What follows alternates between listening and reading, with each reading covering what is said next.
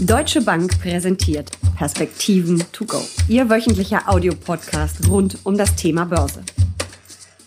Leben ohne Technologie, ohne Handy, Internet oder Onlinehandel? nicht mehr vorstellbar. Gerade läuft die vierte industrielle Revolution, getrieben von Digitalisierung, Automatisierung, Robotik, 5G und Co. Viele der größten und an der Börse meist gehandelten Unternehmen sind IT-Giganten und ihre Kurse steigen seit Monaten und Jahren immer weiter. Über die Bewertung von IT-Giganten, ihre wachsende Macht an der Börse und die langfristigen Aussichten für Anleger spreche ich jetzt mit Uli Stephan, Chefanlagestratege der Deutschen Bank. Uli, gigantisch, oder? Die Bedeutung der IT-Konzerne? Ja, absolut. Wir haben natürlich einen säkulären Trend jetzt mit 5G, mit Internet of Things, mit all den Dingen, die wir unter Digitalisierung äh, subsumieren, findet natürlich ganz viel Technologie Eingang. Äh, die Marktkapitalisierung sind in den USA bei 25 Prozent, im S&P 500, in Asien ist es sogar äh, noch etwas höher. Ähm, also insofern spielt die IT insgesamt eine Riesenrolle. Das ist ja wirklich der absolute Wahnsinn, wenn man sich Indizes auch anguckt. Da hat man teilweise eine Gewichtung von IT-Konzernen von 25, 30 Prozent. Das ist, glaube ich, vielen Anlegern überhaupt nicht bewusst. Absolut. Das liegt natürlich auch dann daran, dass sie in den letzten Jahren so immens performt haben und mhm. gestiegen sind und mittlerweile eben solche dominierenden Rollen einnehmen.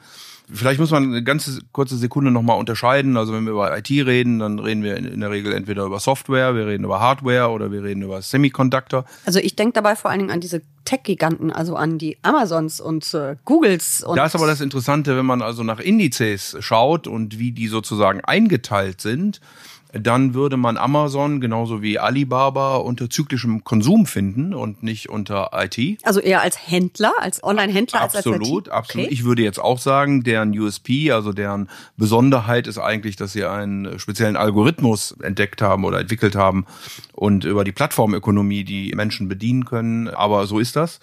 Und ähm, auch die Alphabets, Facebooks, Netflix, Tencent, Baidus findet man nicht unter IT, sondern die würde man dann unter Communication Services wiederum finden. Wow, das aber das ist doch mega verwirrend. Also ich bin ja bekanntlich ein ETF-Fan. Das heißt, wenn ich ein Technologie ETF Wenn kaufe. Du US, S&P 500, Technologie, dann hättest du diese Unternehmen alle nicht beinhaltet, nein. Obwohl ich wahrscheinlich genau die will und deshalb diesen ETF Musst kaufe. Du zur Nasdaq gehen. Da sind ja doch mhm. einige dann wiederum äh, gelistet. Also insofern muss man schon ein bisschen gucken, welchen Indizes, welche, welchen Index, welchen Subindex will man auch investieren und sind dann auch wirklich die genannten Unternehmen drin. Man erlebt da manchmal Überraschungen. Mhm. Okay, das passiert einem bei ETFs ja öfter, dass man da Überraschungen erlebt, wenn man genauer in den äh, Index reinguckt und die Gewichtungen einzelner Unternehmen sich auch anguckt. Aber natürlich, also Technologie ist einfach nicht nur äh, Technologie. Wenn man sich dann anguckt, wie ist was und ich will es jetzt auch nicht auf die Spitze treiben, aber wenn man äh, Hardware beispielsweise sich anguckt in Europa, dann sind das überwiegend, ich sag mal, nicht ganz so fantasievolle Namen äh, wie Ericsson und Nokia. Da sind wir also bei den Telefonausrüstern eher. In Amerika dominiert dieser Sektor oder wird dominiert ganz eindeutig von Apple, äh, die fast 80 Prozent ausmachen, was jetzt Hardware angeht, nicht wahr? Cisco spielt da noch eine Rolle. In Asien äh, ist man dann sehr stark aufgestellt, vor allen Dingen durch Samsung. Honhai, das ist äh, die Gesellschaft, hinter der eigentlich Foxconn steht. Huawei, der so viel zitierte äh, Telefonausrüster aus China, ist gar nicht börsennotiert, deswegen äh, findet er auch nicht statt in den Indizes. Auf der Softwareseite dominiert Europa SAP ganz eindeutig, äh, macht rund die Hälfte in Europa überhaupt aus. Immerhin haben wir mal einen IT-Giganten in Europa, weil das Absolut. ist ja doch eher. Aber auch dann eher auf der Business-Seite, weniger eben auf der äh, sagen wir mal, Retail-Seite, nicht wahr? Deswegen findet man auch in den USA diese ganzen, in Anführungsstrichen, Massenhersteller, also wo es dann eben um Handys geht, wo es um Streaming geht. In Europa hat man sehr viel mehr spezialisierte, kleinere Unternehmen, die dann für mittelständische oder größere Unternehmen spezielle Lösungen in der Robotik, in der Automatisierung darstellen. Die sind aber dann nicht so fancy, nicht so berühmt, äh, mhm. wie man das vielleicht meint. Und äh, in der Software, wie gesagt, ist dann in den USA Microsoft äh, eindeutig dominierend. Oracle kommt dann mit deutlichem Abstand. Da gehören interessanterweise auch die Kreditkartengesellschaften Visa und Mastercard zur Software dazu. In Asien fast nicht vorhanden. Infosys und Tata sind dort mhm. äh, die größten, also indische Unternehmen. Semiconductor wieder ähm, ASML Holland ziemlich groß, aber auch Infineon in äh, Deutschland, in USA, Intel und Nvidia, Qualcomm, also all die Unternehmen, die jetzt eigentlich mit Trump und seinen Bemühungen um Technologietransfer, um das Blocken von Huawei äh, oder Huawei, wie der Chinese sagen würde, im, in der Diskussion sind. Und in Asien wieder ganz stark mit äh, TSMC, Weltmarktführer mit großem Abstand bei äh, Halbleitern, äh, Hynix dann in Korea, Samsung äh, dahinter. Also insofern muss man sagen, Europa spielt eine Rolle mit einem Spezialprodukt in Semiconductoren, in der Software mit SAP, ansonsten eigentlich eher nicht. Äh, die Amerikaner haben mit Abstand das schwerste Gewicht auf der Software und die gesamte Hardware, egal ob es dann eben echt Hardware, Hardware ist oder ob es Semiconductor ist, findet in Asien statt. Mhm.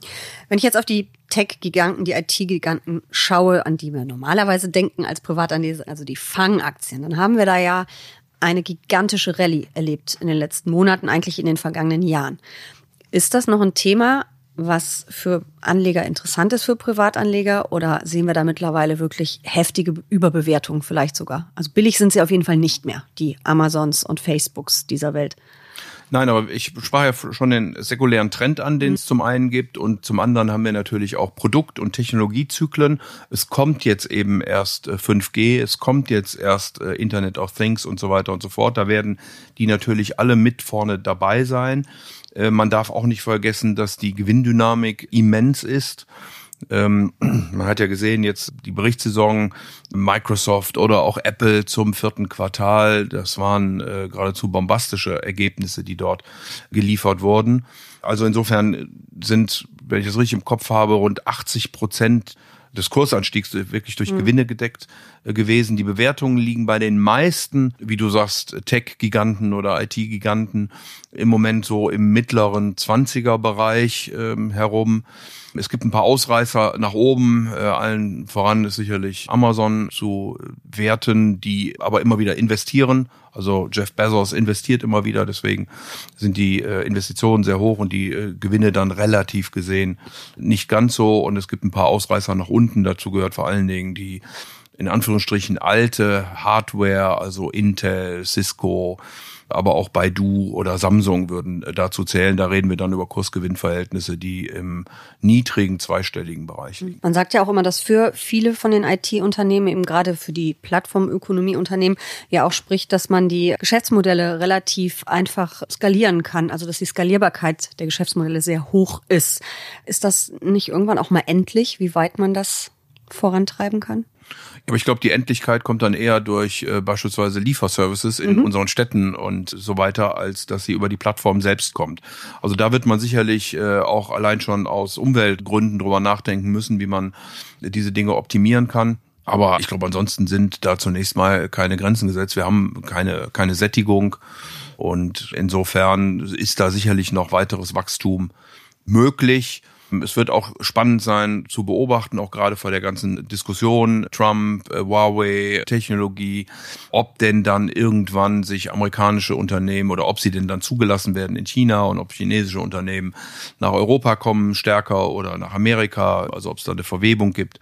Das werden, glaube ich, Dinge sein, die wir beobachten müssen und natürlich dann die technischen Trends, Dinge, die wir vielleicht heute noch gar nicht wissen und die dann über 5G und das Internet der Dinge möglich werden. Ja, und man kann ja auch sagen, diese ganze Nachfrage nach digitalen Dienstleistungen, die nimmt ja definitiv zu und wird sicher nie wieder abnehmen. Cloud Computing, mhm. Services, das sind sicherlich Dinge, die heute eine viel größere Rolle spielen. Deswegen, wenn ich wieder diese drei Bereiche angucke, dann ist wahrscheinlich, sind die Halbleiter diejenigen, die am zyklischsten sind, also am meisten Schwankungen haben. Die Software interessanterweise am wenigsten stark, weil man mittlerweile sehr viel mehr auf Lizenzmodelle übergegangen ist, also ein kontinuierlicher Ertragsstrom erzeugt wird, anstatt einmal Verkauf und dann eben gucken, dass man das immer wieder nachholen kann. Also sehr unterschiedliche Bereiche, wie gesagt, auch unterschiedliche Geschäftsmodelle, die sich auch verändert. Eine Apple, die ein Stück weit weggeht von Hardware und mehr geht in Services und Cloud Computing und so weiter und so fort. Also da ist viel Bewegung unter der Oberfläche, was man vielleicht, wenn man einfach nur über Tech-Giganten äh, redet, zunächst mal gar nicht sieht. Es kommen ja auch einfach ganz viele neue Themen. Also autonomes Fahren spielt ja alles damit rein in diesen Trend. Smart Cities, in denen wir wahrscheinlich irgendwann alle leben werden, vielleicht noch nicht in zwei, drei Jahren, aber später. Heißt es dann also Technologieaktien, an denen kommt keiner vorbei, die gehören in jedes Depot? Ich würde annehmen, dass das so ist und dass das auch noch über Jahre so bleibt, denn die Digitalisierung fängt aus meiner Sicht ja gerade an. Und äh, wie gesagt, es gibt da neuere Techniken, die überhaupt erst Dinge möglich machen und entstehen lassen. Und deswegen glaube ich, dass das so ist. Man wird aber sich schon ein Stück weit damit beschäftigen müssen, in welchen Bereich der Technologie will ich denn dann äh, und ich zähle jetzt sozusagen einfach mal die Namen aus dem zyklischen Konsum und aus den Kommunikationsservices mit dazu. Also wo will ich denn da investieren?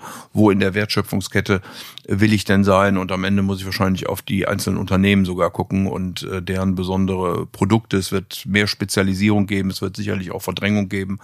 Wir haben die Großen, die immer die liquiden Mittel haben, um auch kleine äh, kaufen zu können. Also auch das wird sicherlich weiterhin ein Trend sein. Und deswegen ist der Sektor nicht so homogen, wie man immer glaubt, sondern man wird, glaube ich, schon sich damit ein bisschen beschäftigen müssen und ab und zu mal hingucken, wo und wie man denn investiert sein möchte. Ein ganz großer gesellschaftlicher Trend ist ja auch Nachhaltigkeit und da heißt es ja auch immer, dass Technologie da helfen kann, dass es das befeuern kann. Wie?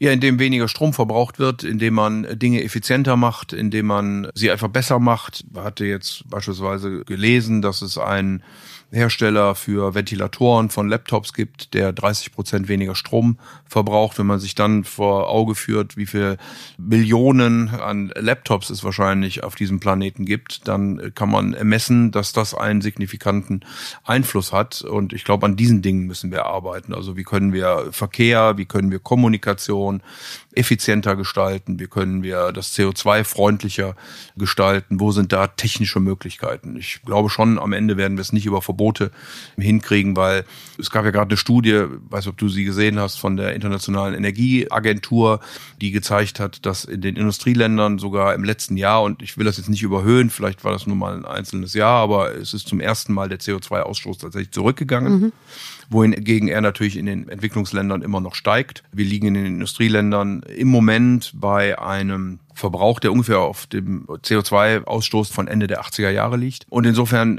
werden wir uns besonders um die Entwicklungsländer kümmern müssen, damit dort auch die CO2-Emissionen runtergehen. Und denen können wir ja nicht sagen, wir verbieten euch jetzt Wachstum, weil wir sind reich geworden und ihr dürft nicht mehr. Und insofern werden wir es da nur über Technik lösen mhm. können. Also wir müssen Möglichkeiten finden, sauberere Motoren zu schaffen, Mittel zu finden, die eben aus dieser ja, CO2-Welt hinausführen, aber trotzdem den Menschen die Möglichkeit gibt, auch einen gewissen Wohlstand zu erreichen und ihr Leben eben in Glück und Freude erleben zu können. Wenn Technologie jetzt in unserem Leben quasi so wichtig ist wie Pharma, wie Energie, also fast schon lebenswichtig. Ähm, kann man dann vielleicht auch sagen, dass Technologie so ein neuer sicherer Hafen an den Märkten ist? Die Diskussion gibt's ja mitunter. Würdest du das unterschreiben? Ich würde bei der Software aus den vorhin genannten Gründen schon davon ausgehen. Also da wird man sicherlich auch immer dran bleiben, aber die Softwareunternehmen entwickeln sich in diese Richtung, dass sie kontinuierliche Zahlungsströme erzielen und so weiter. Das war die Nummer mit den Lizenzen für die Softwares zum Beispiel. Absolut, mhm. absolut. Bei der Hardware wird es sicherlich immer technische äh, Neuerungen geben. Da wird man äh, immer wieder äh, Produktinnovationszyklen haben und damit entsprechende Schwankungen. Aber wie gesagt, bei der Software würde ich das schon verordnet, ja. Du hast ja vorhin schon gesagt, Tech gehört in jedes Depot, man kommt nicht drum rum. Wie viel Tech? Also wenn ich mir die Marktgewichtung teilweise angucke, ist das ja schon heftig. Naja, man muss sich eben überlegen, ob man jetzt am Höhepunkt da rein investieren will. Das sagt man aber auch schon seit längerem und dann wird es auch nicht billiger. Also insofern muss man, glaube ich, irgendwann den Anfang finden. Man muss ja auch nicht sein ganzes Geld sofort hineinstecken. Man kann das ja auch über einen gewissen Zeitraum dann tun. Aber wir sind mittlerweile auch so abhängig von Technologie. Ich meine, wenn ich mir angucke als Schüler, wenn mein Auto mal nicht angesprungen ist, dann habe ich noch versucht, irgendwie am Motor irgendwas rumzuklopfen, zu machen. Ich hatte eine Strumpfhose im Handschuhfach, falls mal der Keilriemen reißt. Ich hätte gar nicht gewusst, wo die dann hin muss, aber egal. Siehst du, heute ist das, glaube ich, ziemlich hoffnungslos, wenn man mal so eine Motorhaube aufklappt, da irgendwie noch was tun zu wollen zumindest wenn man nicht vom Fach ist.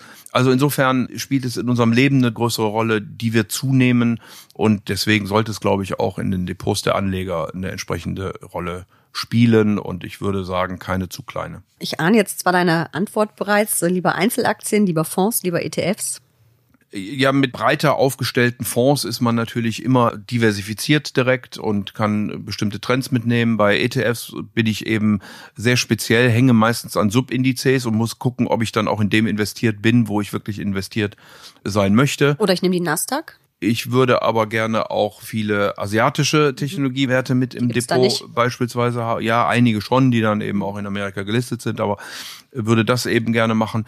Insofern ist es wahrscheinlich tatsächlich eine Mischung. Also ich glaube, ich würde vielleicht den einen oder anderen Einzelwert dazu kaufen. Den Mut hätte ich unter der Voraussetzung, dass ich eben auch ein paar Fonds hätte, die mir dann die nötige Diversifikation auch geben. Also, die Depots werden ab jetzt mit Tech-Aktien bestückt, in welcher Form auch immer.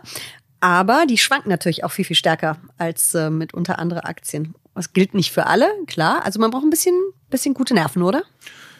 Ja, man kauft ja Aktien typischerweise nicht äh, auf einen Drei-Monats-Horizont. Hoffentlich. Also da weiß auch niemand, wo die Kurse hingehen. Da kann alles Mögliche passieren. Am Anfang des Jahres hatte auch niemand damit gerechnet, dass es Verwerfungen zwischen den USA und dem Iran geben würde. Darüber reden wir heute schon wieder gar nicht mehr. Aber das vergessen.